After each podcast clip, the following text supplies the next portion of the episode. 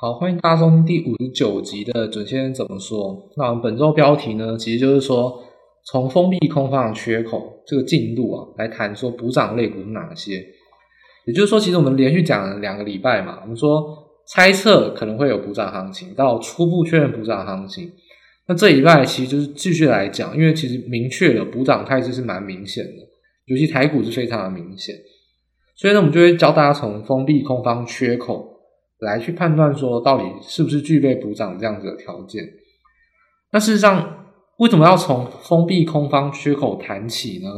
那这个其实就跟最近发生的事情有关啦，恒大事件跟 FOMC 的恐慌等等。所以说，本周的主题啊，其实就围绕在恒大的这个到底我们要怎么来判断它会不会是下一个雷曼？当然是不会，那我们会有一些更新的数据跟一些进阶的数据。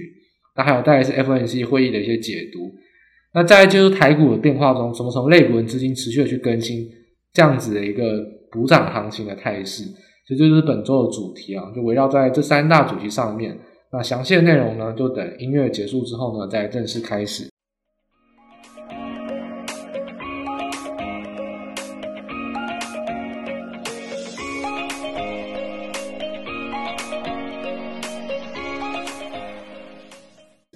所以事实上呢，其实封闭缺口啊，那个空方的缺口为什么会产生呢？那为什么可以拿来用呢？首先啊，其实比较一个东西啊，那你就需要站在同一个立足点嘛。例如说，总不能你拿诶拿你去跟鳄鱼比，谁长得比较帅，谁长得比较美嘛？就其实不同的生物，当然就没办法比。所以你要站在比较的观点上，你就需要具备同样的条件。那为什么可以用空方缺口进？有没有去封闭空方缺口来谈呢？就是因为其实现在啊，各个股市、各个国家，甚至绝大多数的类股都出现空方缺口，这其实就是天大掉下来的礼物。因为其实你以往判断强弱势类股其实不容易的，但现在啊，如果全部人都同样出现一个空方缺口，那强弱势类股就很简单判断有没有先封闭，甚至有些类股根本没有空方缺口。待会台股会讲，这种情况下，强弱势类股就很容易去判断。也就是说，其实很多人都，大家都想要抓到主流股、强势股嘛，那为什么抓不到？因为这个真的非常难，就是需要有资金的研判，需要国际资金的一个观察，还要有你要去洞悉到主力筹码，甚至说你可能有内线，那你可能更容易。这种情况下，现在这个时间点啊，有一个天大掉下来的礼物，就是有空方缺口可以来看。那这个就是大家可以很简单的，就可以，其实初学者也可以简单的来判断到底谁强谁弱。就这礼拜其实就教大家可以从这个简单的地方看起，去来持续的去观察补涨类股。好，所以为什么有跳空缺口呢？其实跳空缺口，但就是因为有恐慌嘛。那谁造成恐慌？那就是恒大事件。所以我们首先来现在继续的去探讨说恒大事件它这个影响。那上礼拜我们谈到说恒恒大事件，我们直接下结论就是说它是影响性不大。那我们其实从包括。资产负债表角度，或者说从中国政府的角度都去谈过，其实但它不会恐慌。但这个礼拜啊，其实全球还是恐慌的原因，就是因为恒大它直接在礼拜一哦，其实大家在中秋连假的时候呢，还在吃着月饼、吃着柚子，甚至还可能没起床的时候，香港股市啊一开盘啊，其实是大跌的。那恒大一个股票不会造成它大跌啊，是房地产集体跳水。那其实就是传出啊，因为北京。就是北京政府，然后跟香港大型的地产，就是这些房地产开发商啊，去开了闭门会议啊。等于说，你要他要针对说杠杆过大，然后呢供需失衡，就等于说他要打房啊。所以打房这个问题呢，持续的去扩散。那其实香港房地产其实是大家知道寸土寸金，但是非常领头的一个产业啊。所以金融业啊，房地产业当然集体的跳水。那更不用讲问题的核心啊。打房先爆掉就是恒大，中国恒大三三三三 HK，大家可以去查查股票，蛮好记的，叫三三三，代号很好记。中国恒大这张股票礼拜一啊开盘就直接是跳空跌十六趴哦，因为他们没有涨跌无限制的，他们就只有熔断嘛，所以当然是可以超过十趴的，就一开盘就暴跌十六趴。香港股市一直跌，一直跌，一直跌，现在跌到突然集体的跌，诶那个恐慌气氛就产生，因为如果大家可以想象啊，如果今天我跌房地产，明天我跌电子，再来我又跌什么，然后呢轮流的跌，其实反正恐慌气氛不大。就像之前台股连十跌的缓跌，你也不会觉得恐慌，但跌下也是蛮惊人的。这个其实就是一样，轮流轮流的缓跌，像股市惨是惨，但是气氛不太恐慌。但在礼拜一哦，是集体跳水，这个气氛就相当恐慌了。所以，其实，在同一时间呢、啊，明明显感觉到华尔街有一些反应，就是美国期指在早上的时候是跳水，就对美国来说是晚上，他们的夜盘是跳水。所以，跟随来说，香港跳水，然后呢，中国、韩国、台湾都在放假，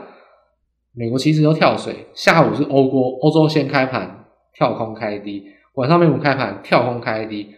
那台湾、韩国、中国礼拜三开盘。韩国是礼拜四开盘跳空，那就是大家都有跳空缺口嘛，那大家就聚在一个公平的一个起涨点上。所以说，为什么可以从封闭空方缺口进度来看有没有补涨跟资金的这些轮动呢？因为这个是很公平的，大家站在同一个起跑线上，全部人呢都受到恐慌影响，都有补跌，都有相对应的空方缺口。那谁先站上，谁没有站上，诶，这个强弱势就很明显。所以这当然是恒大事件呢，当然它意外造成恐慌，那不过也没有关系，它造成恐慌之后呢，有带给我们一些可以利用的一些因素啊。所以说，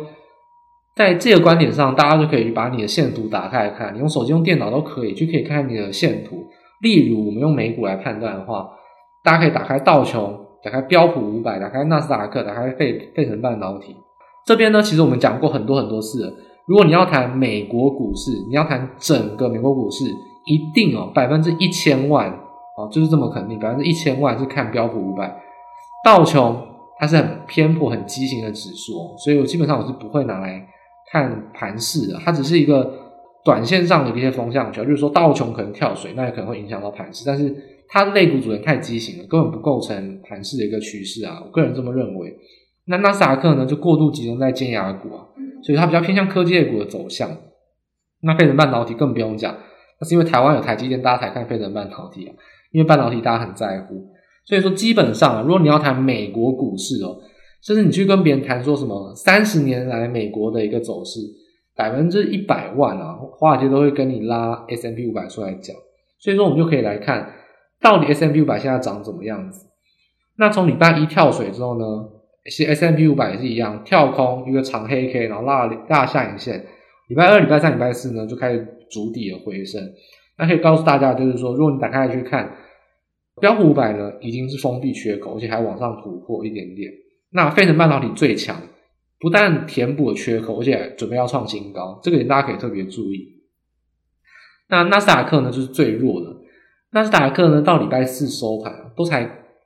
可能啊，可能才填补了空方缺口，还有一些反压。还没有完全的去真的站上，完全封闭住。所以说，其实这样来看，为什么会讲补涨是持续的？因为现在一直讲啊，涨最多了，所有华尔街都在买，就集中在买尖牙股。但是我们当时就下一个结论，就是说，我们认为尖牙股涨势会终止，会有其他类股、中小型类股跟原物料类股来补上。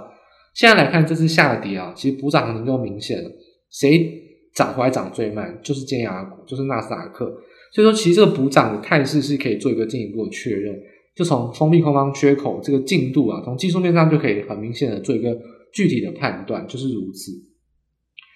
那另外一个要提醒大家，就是技术面上的操作啊，就是说封闭缺口是封闭封闭缺口，这是一个技术面的讲法。那核心策略到底什么？核心就是背后到底交易长什么样子？为什么要填补缺口？因为你要回到突发事件之前的价格。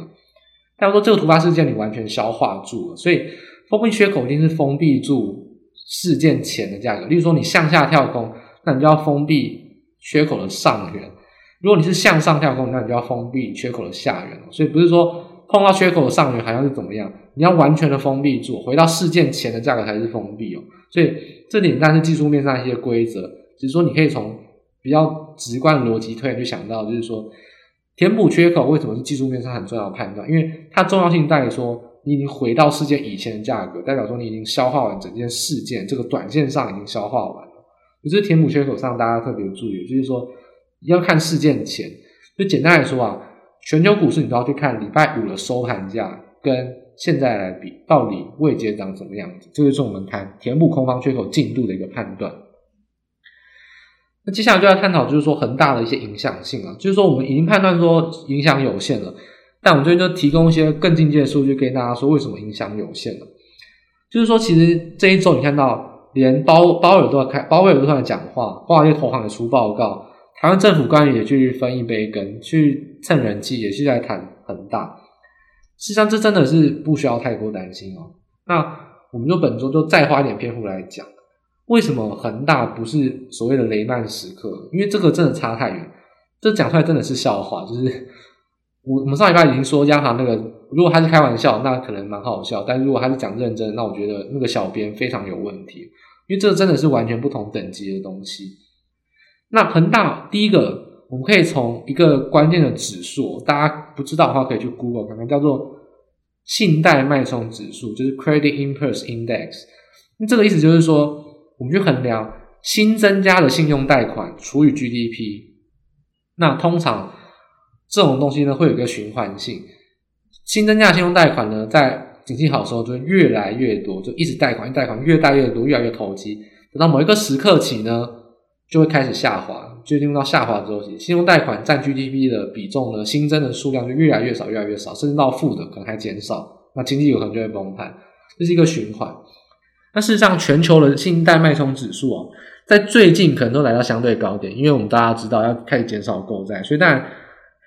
现在的行情虽然没有结束，但至少你不会再盲目借钱嘛，所以新增的贷款当然速度就会减少，可能还有新增，但是速度就减少，这跟减少购债是一致的。但大家知道吗？中国的信贷脉冲指数啊，早就已经是下降循环了。其实他们从二零二一年开始就已经是明显的开始下滑，而且是暴跌啊。所以这件事情就会告诉我们一件事情，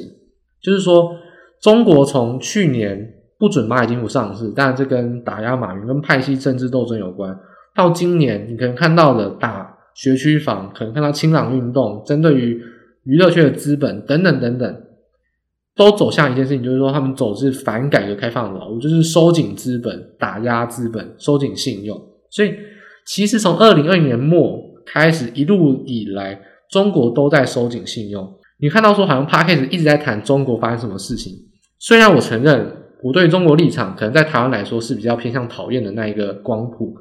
但是不得不说，一再的提醒大家这件事情，就是因为中国已经跟别人不一样，先收紧信用。所以迟早会有人爆掉，因为收紧信用就是你最杠杆开最大，你就是出头那一个，你一定会先被打。所以恒大只不过就是说房地产产业那些杠杆开很大之中比较夸张，而且量体够大那个秋生万，它其实不是什么意外的事情，因为再这样收紧信用下去，一定会有人爆啊。只是说今天爆的是恒大，那够大，它就会变成一个事件。事实上，恒大爆不爆并不是重点。因为中国收紧信用是早就发生的事情，这也是为什么一直跟大家讲说啊，中国就发生什么事情，中国政治政策上又出手，一直更新给大家原因，就是因为他们都在做一件事情，就是收紧信用。那恒大只不过就是这个剧本推演下来会出事的那一个，所以其实恒大并没有到很令人意外，它只是收紧信用下来其中一个必定会出现的一个环节了。那第二点，为什么？恒大出事，但是恒大却不会影响到全球股市呢？就再次提醒到，就是说，次贷风暴它的关键呢，不是高杠杆。很多人都说啊，那些华尔街投行的杠杆开太大，所以最后呢，收紧信用就爆。事实上，重点不是这样子，因为如果重点这样子爆的话，那会是那个华尔街投行爆。为什么是全部人都爆呢？其实是因为 CDO，就是当时把房地产债券呢重新包装之后呢，重新发行发行的商品。那个 CDO 就是因为用金融工程啊，他们去估算，用数学去估算之后呢，他们把一些其实很危险的高收益债，就垃圾债，就是 high yield 的债券，把它包装成变成好像是投资级的债券。所以当时其实这点，我觉得很多人其实没有真的搞懂金融风暴危机哦。金融风暴最重要、最重要的问题是金融工程，就创新金融工程 CDO 的问题，跟开不开杠杆无所谓，杠杆开太大。这个世界上以前发生过，未来一定会发生。但风暴就是发生在你无法预期的利空。那为什么无法预期？就是因为你根本不知道这件事情会出事。所以，其实二零零八年有风暴是发生在那时候啊，他们把高收益债当做是投资级的债券，很多房贷的 CDO 都这样被发行出去，而且全球都照样买单，都认为很好。就变成说，其实不管是华尔街。可能台湾的银行，甚至是当时你可能有买基金、买联动债，都深陷其中。是你以为风险很低，事实上一发生事情，流动性跟风险都非常非常的有危机啊！这就变成说，大家都是把这个世界想得太美好。那一发生事情之后呢，变成说全部人都要逃，因为没有想到这么糟糕。所以其实当时候的金融风暴跟雷曼事件是因为 CDO 的关系，就是把高收益债变成投资级债券，这个错估风险。那事实上，我们一再强调，恒大恒大财富就是房地产开发，然后发现理财商品呢都是很简单的商品，根本没有牵涉到这种重新包装衍生性商品啊。那更不用谈中国这个金融创新上是赢不了美国，他们也。也制造不了太大的危机，因为他们金融创新不够好，所以创造不创不出这种人类的奇迹，创不出创造出不出一个新的危机啊，所以它影响当然是有限的，就是说它是地域性的，就是说中国自己当局要伤脑筋，就是说打房打到这样子出大事，那是不是打房要收手，还是说干脆要把恒大用国营去吃掉它等等，这是中国自己要伤脑筋，我觉得对区域性影响是很小的，尤其说你可以看到一些数据，就发现说。其实中国最近的债券、啊，乐色债一直在利差一直在飙高，为什么？因为恒大破产，那很多人就开始东挖东墙补西墙。但事实上，你去看到投资级的债券，中国投资债券利差还在走低，等于说其实他们都还是很稳定的。所以不光是讲说会不会引发全球性的危机啊，我直接直接断言了，连引发整个中国的危机都是有疑虑的，因为连中国债券这个市场都没有爆。你要引发中国爆，甚至引发全球爆，都还是比较为之过早。就是你可以看到，中国的投资级债券目前都还是很稳定啊，利差都还是在下降之中。所以这一点就是大家可以不要听信一些谣言，也不要想象哦，你很讨厌中国，希望中国垮。这是实事求是。目前来说，这个问题还是在影响比较有限，是中国政府需要伤脑筋的，对房地产的一个。潜在的一个问题啊，其实对全球影响性真的是比较有限，不需要太过自己吓自己。那另外部分就谈到说关于 FNC 的会议啊，那其实我们就讲到不想再讲了。FNC 又开会了，又有会后声明了，很多人又要啊、可能又是要开始骗新闻稿，对？三百字一定要写出来，少一个字就不行，然后开始要掰。我觉得直接跟大家讲啊，就没有什么好掰的。这是 FOMC 的会议声明啊，真的是没有什么好讲的，真的不想再讲。为什么？他讲说。二零二一年减少购债，今年年底减少购债，二零二二年可能会升息，说的好像是提前，但是真的是没有改变过。从今年 Q one，如果大家真的有是长时间收听的话，从今年二月、三月跟大家讲过摩根斯坦利的报告，当时就已经下结论说，二零二一年底会减少购债，二零二二年底会升息，然后呢费的当时候讲都是假的，一定会往这个剧本走。现在来看，这个剧本就成真，所以不要认为说好像这件事情很突然。事实上，在专业法人机构来看，跟华尔街来看费的只是在说实话，慢慢的去校正回归，回到一个本来就该发生的事情。大家所谓的好像购债减少购债提前，所谓的升级提前，其实都是放屁，因为华尔街早就在今年初就已经写定好这个剧本，他们不不管用模型也好。不管他们其实跟鲍威尔还是鲍威尔其实请教他们也好，大家都有共识，华尔街的共识就是今年底减少购债，明年底会升息，这件事情从来没有改变过。所以当会后声明因为这件事情担心，那就是很可笑的事情，因为没有什么好担心的。这件事情我们从今年初就已经知道了，到现在都还是没有变，那当然就没有什么需要过度看空的要件，因为我们都在计划之中啊。所以说，FOMC 会议真的是不需要太担心，因为完全没有新讯息，在我看来就是读稿机啊，那就是复制贴上而已。所以真的不要太担心。那所谓的升息预期增加，照着我们预期走嘛，本来就是二零二二年底应该要升息。所谓的二零二三年底以前不升息，这件事情真的必须要讲。大家还记不记得那时候新闻说二零二三年底不升息？那时候我们就讲说非常有问题，因为华尔街报告都说二零二三年初、二零二三年二二年底要升息。现在看来，是不是华尔街是对的？是不是我们提供的报告跟华尔街站在立场是正确的？那事实上我们是比较对的，所以不要再看那些新闻乱讲。鲍威尔讲的话呢，基本上是安抚人心啊。二零二二三年前不升息，根本就是不可能的事情。所以二零二二年升息本来就是合理的，所以不不要认为说好像什么提前，没有提前啊，它就是正常的一个步调，正常的轨道啊。那另外声明就是说，其实有谈到。他认为说受伤最惨重的产业已经开始复苏啊，因为他以前都是讲说观光旅游餐饮业都还没有开始复苏，但他这次特别有提到说受伤最惨重的那些产业已经开始复苏了。所以说等于啦，其实鲍威尔也看到一件事情，就是说其实全球都慢慢走向疫情共存了，所以其实这种产业基本上都是触底了，不会再惨，因为纵使有疫情，你也有疫苗；纵使没有疫情，那你也会有复苏行情。所以这就是补涨行情。我们一再强调为什么要讲补涨，因为某些你认为很惨的产业，基本上是已经不会再更惨了。甚至说你一直被看空的产业，或者你认为估值比较低的产业，其实它确实会有一些反转的行情。所以，其实总而言之啊，国际资金来看，补涨行情是再度的确认。尤其你可以看到原油、原物料还是持续的走高，通膨行情还是在。等于是说，其实全球经济预期我还是比较看好，因为一旦大家走向，不管从英国开始，到美国，到北欧，到现在东南亚，可能到台湾、韩国、日本都在谈共存。大家可以看一些新闻，例如说像文在寅他们去联合国开会嘛，特别去请教英国说，哎，你可不可以讲一下说开放之后呢会有什么变化？有一些讨论，但他们有换疫苗等等过程。总之，其实各个国家都在学习怎么跟疫情共存。那疫情共存的情况下，反过来说就是说会有补涨行情，因为因为疫情受创，或因为一些时事上啊，你比较被看空的一些落水狗，很有可能在这情况下，如果它其实没有这么差，就有补涨的行情。所以这点呢，其实从原物料啊、原油啊，甚至说民生消费等等啊，甚至像实体制造业，包含半导体系列实体制造业哦，因为真正本益比高是尖牙股，是软体服务业，实体制造业，纵使是传统工业，纵使是半导体先进的比较一些工业，都还是可以密切关注的。我觉得首要的排序的话，这种抗跌走高的。这种补涨行情，优先关注民生经济复苏的消费股，再关注是原物料贸易相关的一些报价，比如说像是运价、像原物料报价、像油价这种比较景气循环类股，都是次要关注的，也是很容易可以大家有机会去操作比较看好的个股。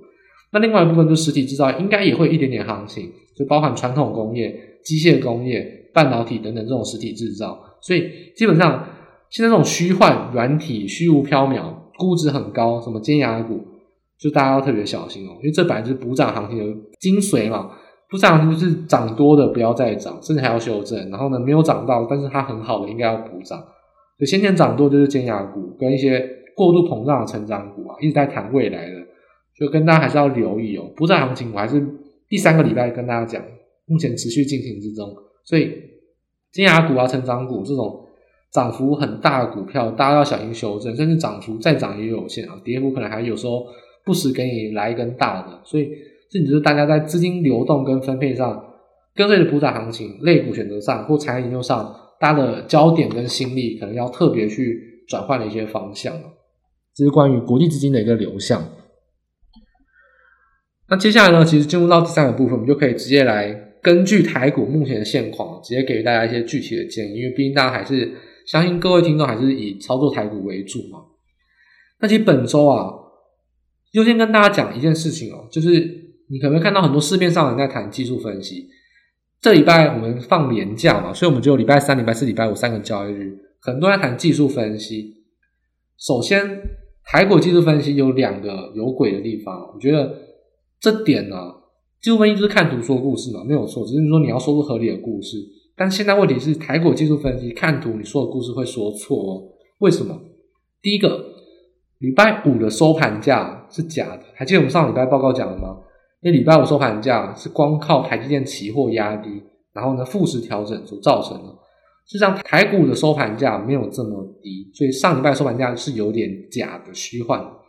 另外就是说，这个礼拜三的开盘价也是假的，为什么？这其实是跟程式上的计算有关了，因为大家知道九点一开盘嘛，我们就会给一个开盘价，但是它很多股票可能还来不及开盘，会有一些时间上的落差，所以啊，你往往在大跌或大涨的时候啊，其实真正的开盘价都是假的，就是说加权指数开盘价都是假的，因为有些股票根本还来不及加上去，都用平盘来算，所以你会看到说台股你去看加权指数的礼拜三的黑 K 很长。事实上根本没有这么长，应该要是很短，然后跳空缺口应该很大，那是因为有些计算上的瑕疵啊。所以简单来说，这个是技术分析上你要特别留意哦。目前来看，看图说故事你会看，你会看图说错，因为这个图是假的，你需要有些修正，跟你要在市场交易结构上有一些比较细微的分析，才能去修正到比较合理的技术分析。这也是大家特别留意的，就是这个缺口比大家想象中来的大，所以这个回补其实这个多头力道比大家想象中来的强，这点是大家特别留意的一个部分。就是现在台股啊，刚刚好封闭这个缺口，然后呢有一点点反压，事实上这个多方的力道是蛮强的，不是大家想象中只有跌升反弹。在两天之内就封闭这个缺口，其实这个多方力道呢是比大家想象中更猛烈、更投机、更快速的一个急弹，甚至是有直接往上连续震荡突破这样的可能性。所以在讲完整个盘势上的一个技术分析之后呢，就讲到现在呢封闭缺口之后呢，其实就要来看到底谁是领先大盘的嘛？谁已经封闭了缺口，甚至是没有缺口？那我就提供给大家，上礼拜还记得我们讲说台股的补涨类股，看四大类股嘛，看塑胶、看航运、看电子零组件跟看机械零件。基本上这一拜啊，塑胶呢填补缺口之后呢又创高，那航运呢更不用讲，连缺口都没有，因为礼拜五大涨，所以礼拜一、礼拜三小跌，连缺口都没有，那更不用谈它是有比较明显的走升。电子零组件也是一样，封闭的缺口还在往上突破，所以没有发现到我们关心的补涨类股都是比大盘强？诶，这点就很有利于我们补涨行情这个叙述是正确的，持续的去往这样子的操作方向去进行。所以说，从资金跟资金的流向跟筹码去观察的话，九月二十二号开低一定是外资去杀的啦，因为基本上国际股市跌，那台股一定会连带的去有一些补跌，那这是外资的。去卖盘，那事实上，这个跳空缺口之后呢，可以看到投信九月二十号是大买，礼拜三大买，官股也是大买撑盘，而且还有一个非常大家可以关注的重点，这里我们之前也有告诉过大家，九月二十号呢有一个类股非常的强，就是千金股，高价千金股，其实很多档都是翻红，就是当天就已经翻红上涨。高价千金股代表谁的势力？代表说内资大户跟公司派的势力也非常的稳。就等于说，这种情况下，你去看像是股王系列啊、股后信华、看利旺啊、续准啊等等这种高价千金股啊，如果都是当天翻红，而且礼拜三、礼拜四、礼拜五甚至还连三红，基本上就可以看到很明显的力量，就是内资信心还是很强，尤其是很多散户的筹码套牢，但是投信，然后呢主力的大户基本上都还是在买股票，所以这一点就是为什么会马上的封闭空方缺口。为什么会认为说，其实礼拜三、礼拜四、礼拜五这个 V 型走势比大家想象中更强？就是从资金流向来看，投信跟内资真的是买的蛮狠的，所以说他买的真的是蛮急又蛮快的，所以这点就是大家可以特别留意哦。补涨类股如果它真的非常急的去布局，非常急的就去回补缺口，甚至创高的话，代表说补涨很有可能补涨变成主流，那慢慢慢慢连续涨升，开始回复到正常的位阶。甚至还有可能多涨一段，那个暴涨的阶段，那就有可能变成一个主流类股。所以还是持续建议大家观察，就是台股啊四大补涨的一些类股，还是可以持续关心，就是航运，然后呢塑化原物料，然后电子零组件，包含像是 PCB 啊，你可能关心的窄板、关键的软板、硬板都是 PCB，还有散热元件跟电源相关，像是不断电系统啊、电源供应器等等，这些都是电子零组件。简单来说。不是跟半导体有关，跟金属制作比较有关的，都是电子零组件，比如说 PCB 用铜、散热用铜、电源供应器用铜用铁等等。那跟金属比较有关，跟半导体没有相关，都是电子零组件。这里就是这三大类股，大家可以特别把握，就是说塑化啊、航运跟电子零组件哦，这还是大家可以比较持续关心，有可能持续补涨，而且甚至补涨到变成增量的主流股，都是有可能的哦。所以这里大家可以特别来关心哦。那最后给大家就是说，可以具体的在选股上一些判断，就是说，如果你要怎么判断个股强弱呢？你要怎么去判断到底选强股怎么选强呢？简单来说，你就去看嘛。例如说，我们刚才讲最强最强就是没有空方缺口的股票。九月二十号谁没有留下空方缺口呢？像是航运股，因为刚才讲了，周五收长红，周三小跌就不会有空方缺口，或者说像是高价千金股。九月二十号就翻红，那也不会有空方缺口，所以这些类股当然是最强的。那再就是本周已经填补空方缺口，而且还往上震荡突破，就是我们刚才讲到的，像塑化啦，像电子零组件，还有像是 OTC 的个股也非常强，这点就是大家可以去把握的。所以以上我们刚才讲到一些类股啊，其实就是帮大家直接简单的整理出来。如果你真的要选强股，你真的要做短，就是你现在手上有资金想要买，你应该就是要往这些强势股方向布局会比较好一点。那你现在这些类股就是比较弱的，例如说像是只有填补空方缺口，但是没有明显的突破，有些反压，像是金控啦，像是大型电子股都是。那还有一些类股更惨，连缺口都没办法填补，那是比大盘还弱的，那就不用讲是谁了吧，就是钢铁股，还有玻璃等等的一些，因为中国那些原物料类股影响，就是跟石油没有相关原物料类股，所以从这点呢就可以去进行一个选股判断。因为短线抢弹还是抢强势股，所以你要抢强势股呢，就还是依照的我们刚才讲的，可能选择塑化，可能选择航运，选择电子零组件跟中小型的一些电子股会比较好一点，就是上柜股票，这也是大家可以特别去关心的部分。也是下一周啊，如果你真的要操作台股，你有钱或者说你想换股，不管怎么样，如果你要买股票，你可能这些方向会是比较明确、比较适合的。那总归而言啦，就是到目前为止啊，其实我们就已经大概讲述完这礼拜的一个一一个节目了，就是说告诉大家，补涨行情持续继续啊，美股也是，台股也是，各个方向都是。不过重点呢，就是说不要担心恒大，也不要再担心 FOMC 会议，因为这些东西呢，其实都是可以控制的。FOMC 会议呢，要什么时候才要担心？基本上是等到真正减少购债才需要担心。为什么？因为你不是担心减少购债时间点，你应该担心的是。第一次减少购债到底会减少多少？那个量呢才是重点，因为时间点已经确定了，就在年底啊，所以基本上公布减少购债，那减少多少，这个就是很重要的一个点，所以这里才是真的需要担心的。在真的减少购债之前，我认为行情都没有改变，而且本来购债减少购债之前都一直在买嘛，一直在买，资金还是越来越多，资金行情绝对都还在，而且还是越来越投机，越来越腐烂是还是事实的，只是说这个。增加的速度没有这么快而已啊，但是不否认金行情还是持续，所以这点还是特别要告诉大家的。行情呢还是在啊，只是说盘面的主流股跟强势类股开始换了，换成补涨类股，那大家就要特别注意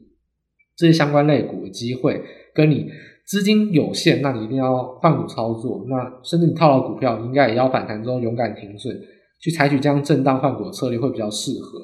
那这点就是在操作策略上跟国际资金流向上特别提供给大家。那最后一个部分呢，如果下一周你有什么需要观察盘中的要点，嗯，可能你希望盯盘的，你可能需要做当冲的人，我特别提供给大家一个小诀窍。下一半呢，你一定要关心原油的走势，因为原油是目前现在引领补涨行情跟整个